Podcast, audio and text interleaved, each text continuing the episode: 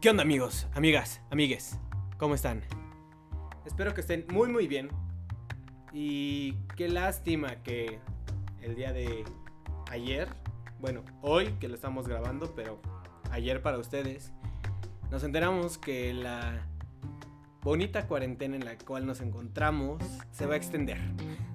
se va a extender hasta mayo. No hay por qué sentirnos mal, honestamente.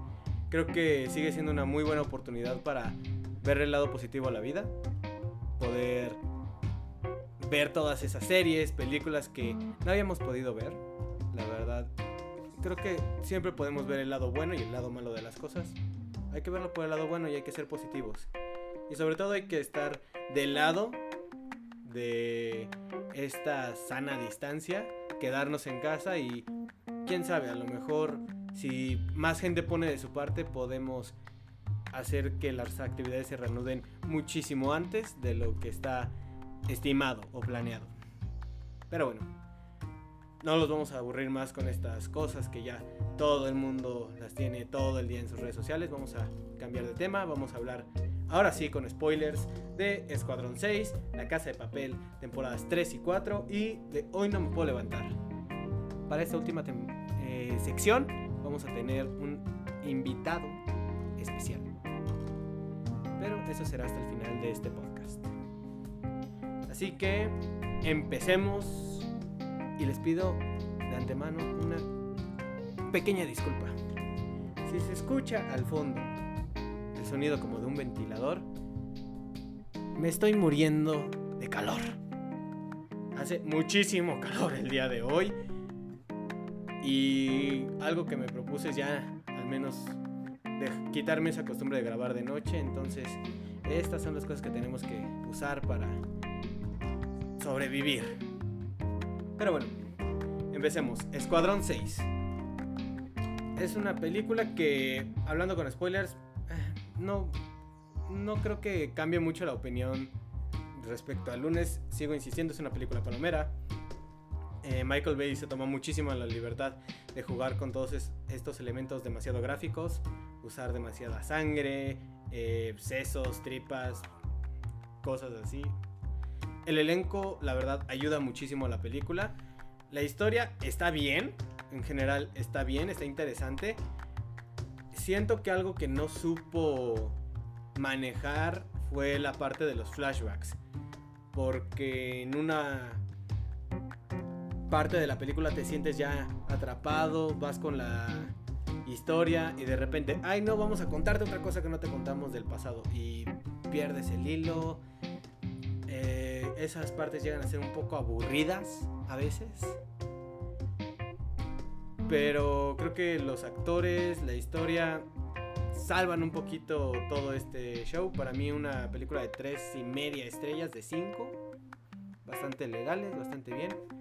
No es una película que honestamente vamos a querer ver cada dos o tres meses. Pero sí que es una película que nos va a dejar para varias secuelas. Está la escena en la que le están explicando a número 7 cómo es que manejan las misiones, cuántas personas tienen identificadas que hacen mal en este mundo y ahí se ven al menos unos 5 o 6 planes más. Entonces, probablemente esperemos una secuela de esta película. ¿Cuándo? No lo sabemos. Depende muchísimo de la aceptación que tenga esta película en Netflix.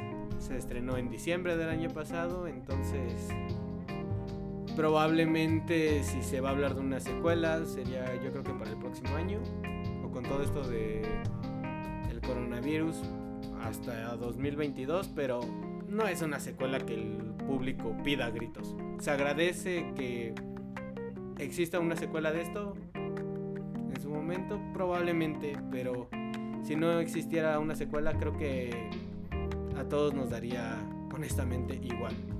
Bueno, quizás a los protagonistas no, pero son actores con bastante... Bueno, Ryan Reynolds tiene muchísima agenda, entonces creo que a él no le molestaría si no le hacen una secuela a esa película.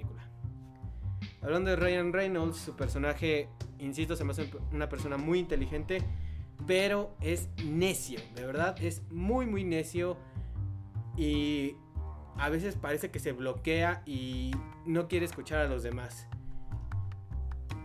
Y entra en conflicto, entra en choque con el personaje de número 7, el último en entrar a este equipo y es como la razón y es la persona que dice, ya somos un equipo y no vamos a dejar a nadie atrás. Y todos entramos aquí y todos salimos. Eh, fue una buena contratación para el equipo. Sí, la verdad es que aparte su uso del sniper es brutal. Tiene una capacidad de improvisación impresionante, pero a veces también un poquito necio. Choca bastante con el personaje de número uno. Pero bueno, creo que no hay mucho más que decir de esta película. Insisto, entretenida, pero no es una película de la cual podamos hacer muchas teorías. No, no, no hay un, un universo tan desarrollado como tal. Así que pasemos a La Casa de Papel, temporadas 3 y 4. Ok, ¿qué es lo que vivimos? ¿Qué fue lo que nos pasó cuando contaron esta historia? Para empezar, creo que el motivo de la historia es bastante bueno, que hayan secuestrado a Río, que lo haya atrapado el gobierno de España y que lo hayan interrogado. Y es una forma de defenderse de parte de la banda, sí, es bastante buena, bastante bien introducida la secuela. Quizás no es tan bueno el desarrollo. Se sabe que el plan es de Berlín y entonces empieza a haber muchos flashbacks a cuando Berlín desarrollaba el plan con Sergio y con Palermo en Italia hace cinco años y era muy interesante conocer un poquito más de la vida de este personaje. Dudo que vaya a haber más flashbacks de Berlín en la siguiente temporada porque prácticamente le dijo el adiós a Palermo, le dijo el plan va a fracasar, todavía no está bien y confío más en el plan de mi hermano para robar la casa de moneda y timbre, que es la temporada 1 y 2. Y ya no pareciera que ya no va a haber nada más de Berlín, pero el personaje es muy querido probablemente vaya a haber mucho más de Berlín. Hablando de Palermo, eh, creo que es de las mejores eh, personas añadidas a esta temporada. Porque es un personaje muy egocéntrico, pero que sabe hacer su trabajo, sabe desarrollar el plan, confía en el plan, lo conoce desde las entrañas. Pero creo que peca mucho en su egocentrismo y sabe que él tiene que llevar las riendas y es aferrado, aferrado como la caca. Entonces, cuando le quitan el poder, cuando le dan ese golpe de estado, se vuelve loco y prefiere ayudar al oficial Gandía a escapar que apoyar a su equipo. O sea, no tiene esa capacidad de pensar, de razonar, para decir, ok, voy a estar aquí calladito, no voy a molestar a mi equipo y ya cuando las cosas empiezan a poner mal, está bien. No, o sea, el güey se le bota la canica y dice, tengo que introducir el caos para que me vuelvan a necesitar. Está mal, o sea, la neta, está pésimo. Pero ¿de quién fue la idea de dar el golpe de estado? De Tokio. Bravo Tokio, otra vez jodiendo el plan, como siempre lo has hecho. Ya de Tokio no quiero hablar mí es un, es un dolor de cabeza estar hablando de Tokio y de que todas las decisiones que toma son malas. Otra decisión muy mala fue el no quitarle a Nairobi el celular. Porque esto la lleva a su muerte, tarde o temprano, ¿no? Eh, sin embargo, hay que reconocer que fue un plan muy bien ejecutado. Bien la bala directo al corazón de la inspectora Alicia. Muy, muy sucio ese juego, pero se agradece, la verdad. que haya personajes que no tengan esa decisión tomada así temblándole la mano. Es firme, sabe lo que tiene que hacer y sin duda sabe ella que no quiere repetir un numerito como se hizo en la casa de papel y moneda. Y eso nos lleva a la muerte de Nairobi. Que seamos honestos, al principio como que tenemos tantita esperanza cuando sale de la operación, cuando sale bien, cuando empieza a bajar, empieza a tener incluso su romance con Bogotá. Pero era la crónica de una muerte anunciada, saber que quería tener un hijo y que quería empezar de cero y que los planes le iban a salir bastante bien y la vida no es tan bella. Al menos no en las series y creo que es una fórmula que pasa en muchísimos lados donde te empiezas a encariñar con un personaje, lo quieres demasiado y los productores dicen, nah, ya, vámonos, el que sigue. Es muy dura la muerte de Nairobi. Muy, muy cabrona. Porque creo que algo que sí hay que reprocharle a Gandía es cómo la mata así. A sangre fría, viéndola de frente, a los ojos, indefensa. Creo que eso es lo que hay que reprocharle. A lo mejor si hubiera tenido yo un arma, ok, va. Muchísima más destreza. Pero no se podía defender, entonces eso como que te da esa sensación de... ¡ah! De querer hacer algo, pero no puedes. ¡ah! Ya que hablamos de Gandhi ahorita, a mí me parece un personaje bastante bueno. O sea, es un personaje que lo odias, pero lo celebras porque es un cabrón. Pero está raya en la irrealidad. O sea, se me hace muy poco creíble, honestamente. ¿Por qué? Porque pues, nadie puede escapar de cinco pelados que le están disparando con cualquier tipo de arma. De cinco diferentes no puedes escapar ileso. Seamos honestos, o sea, ahí raya un poquito la incredulidad en este personaje. Pero pues al final logran derrotarlo, lo usan a su favor, recuperan a Lisboa, que hay que decirlo, o sea, la escena y todo el plan para rescatarla, wow, 10 de 10, sigue sin creer cómo es que el profesor tiene tantos haces bajo la manga. Quizás el tener tantos planes tan rápido es lo que empieza a desgastar un poco el producto. No sabemos, pero a mí me impresionó bastante. Lo disfruté mucho ese plan. Aunque te preguntas, ¿por qué? ¿Por qué si ya rescataste a esta mona, ¿por qué la vas a ir a meter a la boca del lobo? Porque ahí no se va a meter la policía. Ya han probado muchas veces que han intentado entrar y no pueden y los derrotan y los sacan a patadas. Entonces, quizás el lugar más seguro es el más peligroso. Por muy irónico que eso parezca, en esta ocasión parece que es así, ¿no? Finalmente yo creo que hay algo que no me termino de explicar por qué.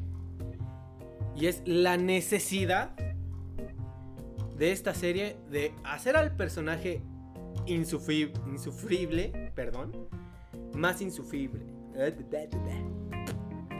Toma dos. Más insufrible. Eh, toma tres. Más insufrible. Arturito. Ya ves, hasta me trago del coraje a hablar de ti. Ya lo habíamos dicho, eh, el actor que hace a Arturo dice que es el personaje más humano porque es el que peor cae y es el que evidencia las cosas de la humanidad que todos detestamos, sí, pero creo que no había necesidad de hacerlo todavía peor a este personaje. Ya lo odiamos de por sí. Y hacerlo todavía un violador. Ahora, quién sabe, probablemente mucha gente cuando llegue a estar en una situación muy similar a la de Arturo, puedan pensar las cosas dos veces antes de hacer lo mismo que él hace. Probablemente, probablemente es el por qué se toma la libertad de hacer eso con estos personajes en la ficción. Lo que me preocupa es que más que dar una lección, se genere como una idea en la mente de alguien más y que lo lleve a la realidad. Entonces, hay que cuidar un poco cuando vemos y creamos este tipo de cosas, ¿no? Y el final de temporada. Eh, termina la temporada con la inspectora acorralando al profesor en su guarida. Sinceramente, yo no espero que salga de ahí la inspectora con el profesor, más bien van a llegar la otra banda que le ayudó a rescatar a Lisboa y van a detener ahí a Alicia. Y ya, se acabó. O sea, no, no es tan difícil. También está, tiene que regresar este Marsella.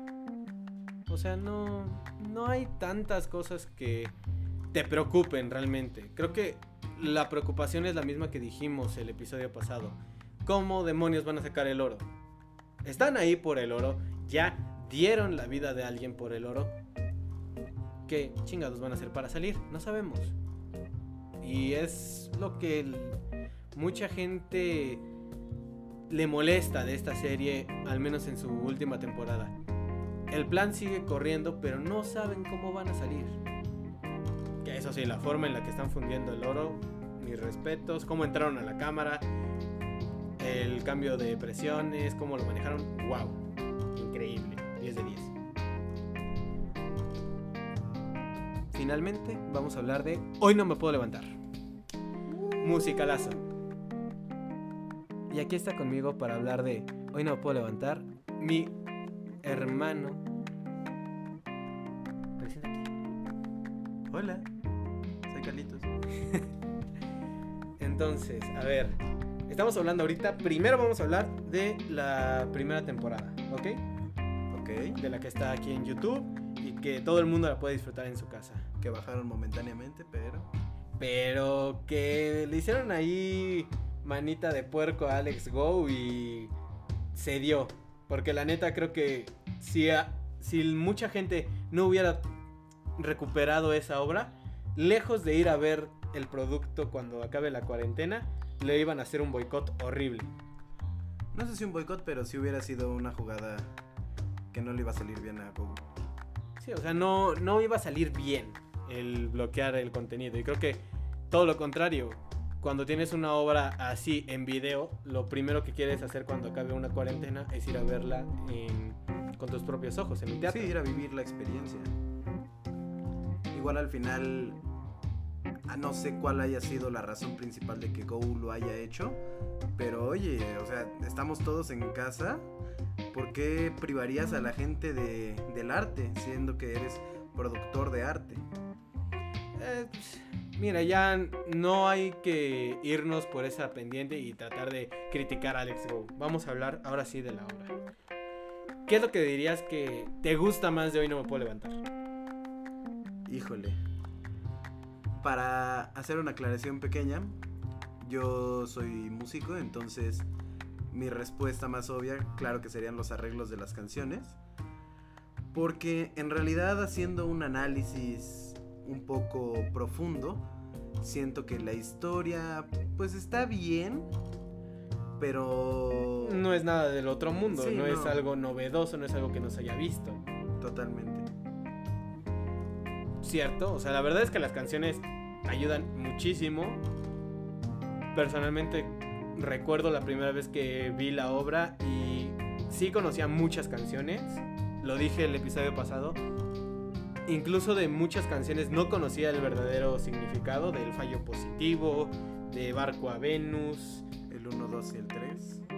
Cosas así dices, wow, es increíble cómo pueden tener esta historia detrás. No sabemos si están 100% verídicas o como que las alcanzaron a meter Y la historia, pues, o sea, el típico güey que empieza a tener fama y vota al grupo, cambia de novia por una en teoría mejor, pero la verdad es Una que, que más le convenía. que más le convenía. Porque Mejor no era. creo que algo que yo haría si estuviera en la dirección de Hoy No Puedo Levantar es contrataría a una actriz mucho más bonita que a María para hacer a esta... A esta mona, ¿cómo se llama? O sea, Fernanda Castillo es bastante guapa, ¿eh? Déjame decirte. Pero no sé si le gana a Belinda. En es... Bueno, Bueno, estamos hablando de la primera temporada, ¿no? sí, sí, sí, sí, tienes razón. ¿Pero Fernanda Castillo fue esta Malena? No, ella fue María. Estábamos hablando de María, ¿no? Sí, por eso, pero yo quiero, o sea, yo quiero que la próxima vez contraten a una Malena chida, mucho más bonita que la María. Pero la intención no es que sea más bonita. O sea, la cuestión aquí es que Mario se, se deja llevar por el poder que tiene Malena en el mundo musical. No es como que se sienta más atraído por ella o que diga que es más bonita que María. Sería un buen plus, como para que todavía dijeras, bueno, o sea, pues se está decidiendo no solo por una cosa. Porque eso solo refuerza la idea de que Mario es un idiota. La, la idea de que Mario es un idiota es más completa porque Malena no es más bonita que María. Sí, por eso te digo, pues si quisieras re- mm, recuperarle un poco el honor a Mario, pues mínimo que Malena sea más bonita. Pero bueno. Entonces, tus cinco canciones o tres canciones favoritas de Hoy no me puedo levantar, ¿cuáles serían? Empiezo con Me cuesta tanto olvidarte. Rola. Qué, qué, qué buena canción. El piano ahí es lo que más le da brillo. Y creo que si no lloras con Me cuesta tanto olvidarte, en esa parte, o sea, justo de cómo te lleva la obra a Me cuesta tanto olvidarte y que no llores es un pecado. Hay, hay algo mal en, esa, en ese órgano que llamamos corazón. Sí, o sea, no, no puede ser que no, no te sientas mal cuando Mario se da cuenta de que Colate le regresa la chamarra de cuero roja y que él sabe que Colate ya murió, que fue a despedirse, que se fue a, dar el último aliento con él y lo bateó y Sí, o sea, tu mejor amigo va a pedirte perdón por lo malo que has hecho tú. O sea, mide, mide eso, ¿sabes? Te va a dar las gracias por todo lo que hiciste por él. Y encima de eso tú lo mandas a la goma, no. O sea, no llorar.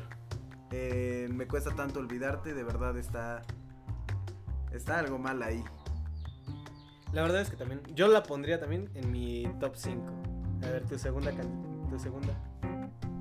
Eh, la canción con la que abren el segundo acto, la de Eugenio Salvador Dalí y, Y Laika. Laika.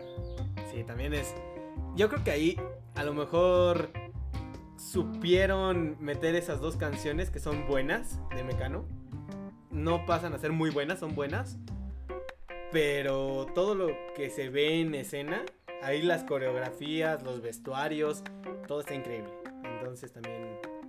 Sí, 10 la, par- de 10. la parte visual aquí es lo que gana más. Y de hecho, si te pones a pensar en esas dos canciones, no tienen nada que hacer en Una- el musical. una con otra, ni una con otra ni en el musical, pero justo como que lo pongan como que es un viaje astral que se metieron por todas las cochinadas que traían encima. Está bien.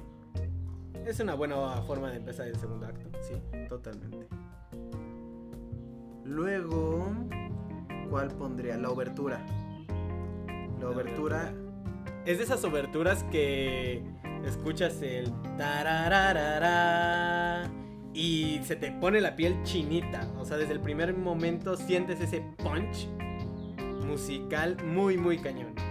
Sí, es un obligado que hacen todos los instrumentos en el que sientes ese vibrar de cada nota y Imposible que no se te ponga la piel chinita con esa canción, la verdad, imposible. Cuarta canción. voy a poner Perdido en mi habitación. Híjole. También es de mis favoritas, pero no sé si sea mi cuarta favorita. Que aquí voy a hacer rápido una aclaración. La canción solita es un gran número, pero la han sabido ir mejorando con cada temporada. Ah, sí, no. Es de verdad una diferencia. Cuando la hace Luis Gerardo Méndez en la primera temporada es muy buena. O sea, sientes ese poder. Pero ya con todos los avances tecnológicos, proyecciones y juegos que se hacen hasta llegar a la temporada actual o a la temporada pasada, creo que era de los números que más me gustaba ver.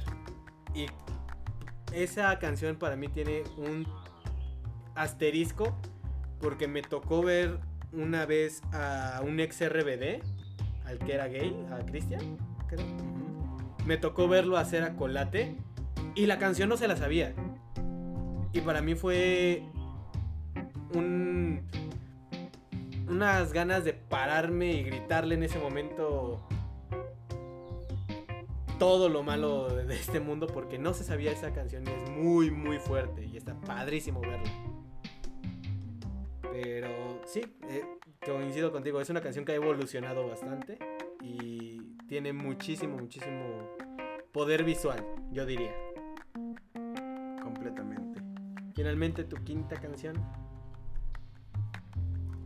No sé si irme por un medley o eso a lo mejor es trampa porque son muchas canciones. En teoría puedes decir un medley, sí. El primer medley para cerrar primer acto. Ok. Muy buena elección también. Que aunque a lo mejor podrían ser mejores las del segundo acto, brilla muchísimo más eh, la parte escénica, la parte de la historia con este medley 1.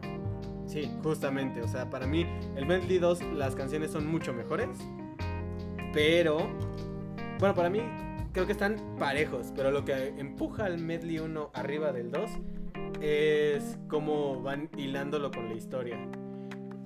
Que a mí jamás me ha terminado de convencer cómo es que terminan ese medley. La parte en la que María le dice, pues ven y bésame. O sea, como que... O en la primera temporada que dice, volar. No, no es algo que es ese pequeño puntito por lo cual yo lo dejaría fuera.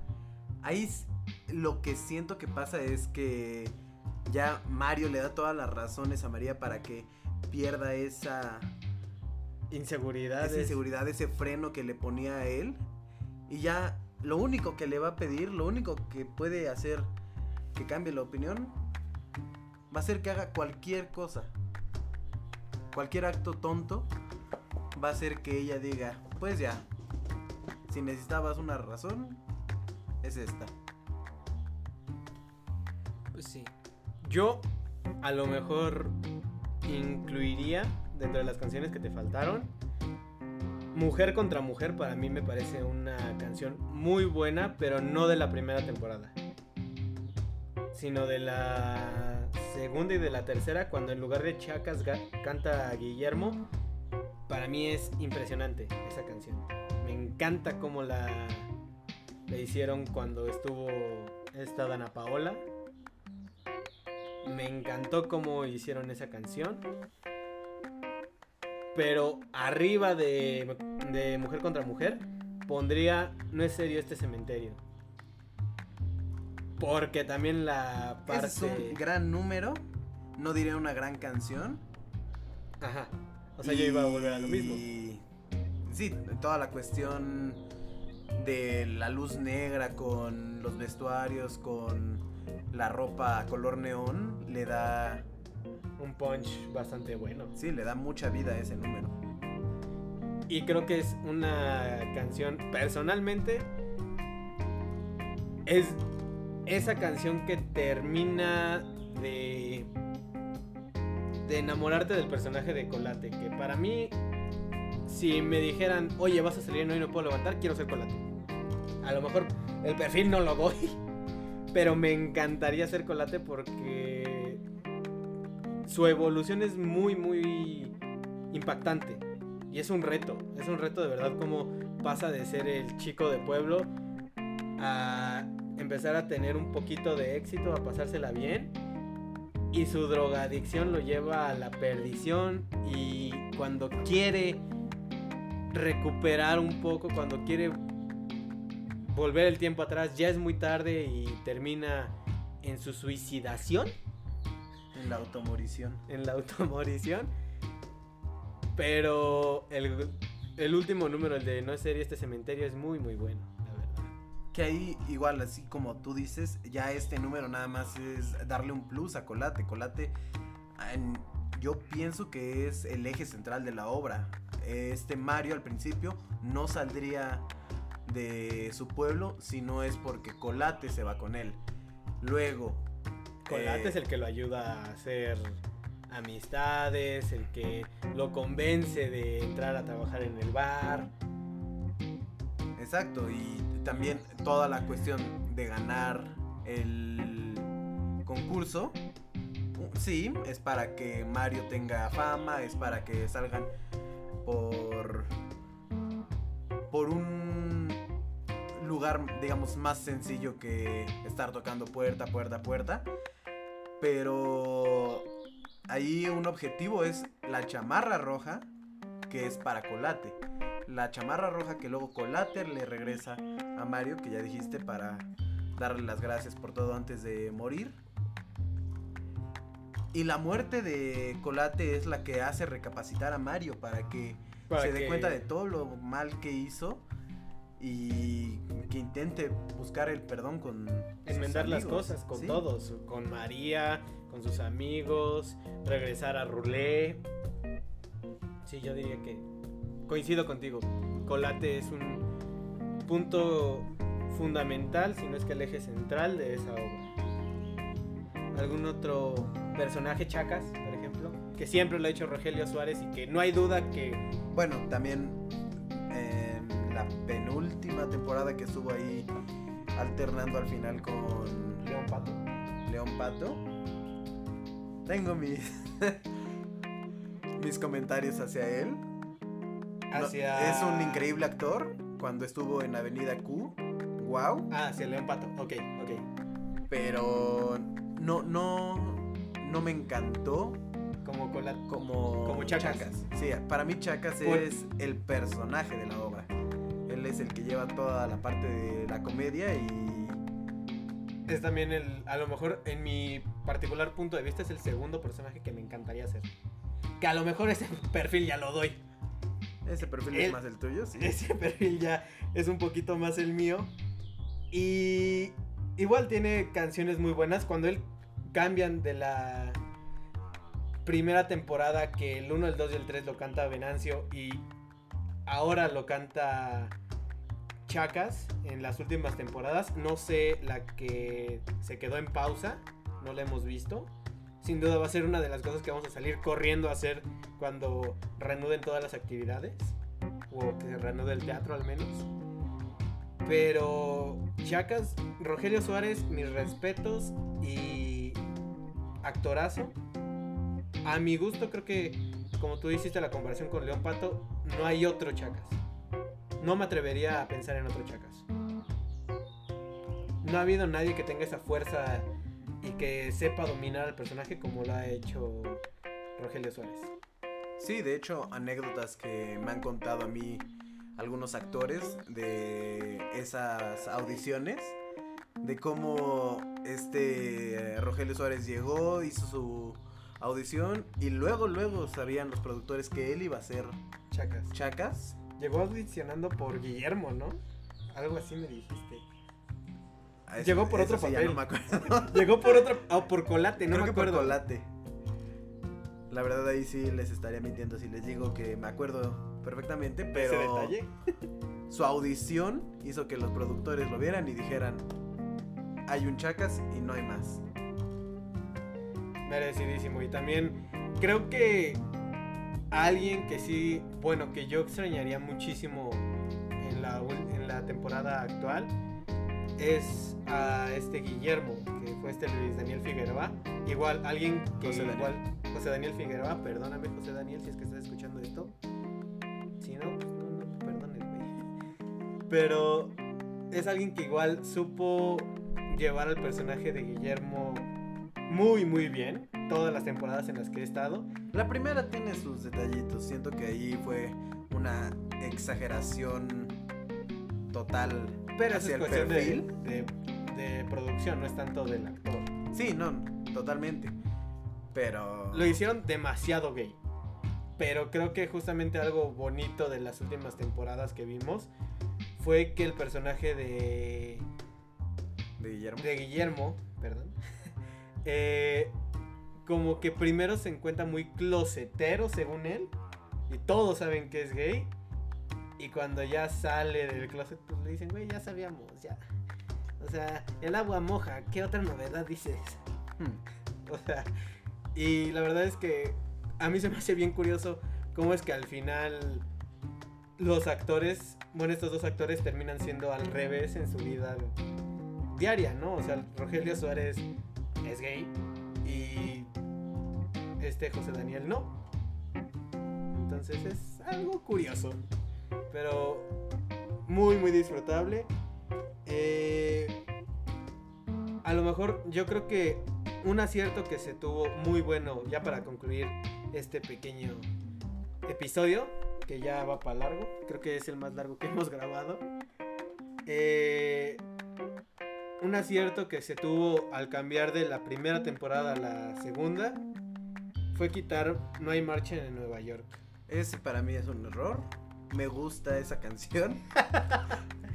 pero no tiene sentido o sea eso Como todas las canciones. O sea, pero no me vas a decir que Hawaii, Hawaii Bombay Bombay. es la canción con más sentido en este musical. Y es otra de las canciones que si me quitaran de ese musical, la verdad no diría nada.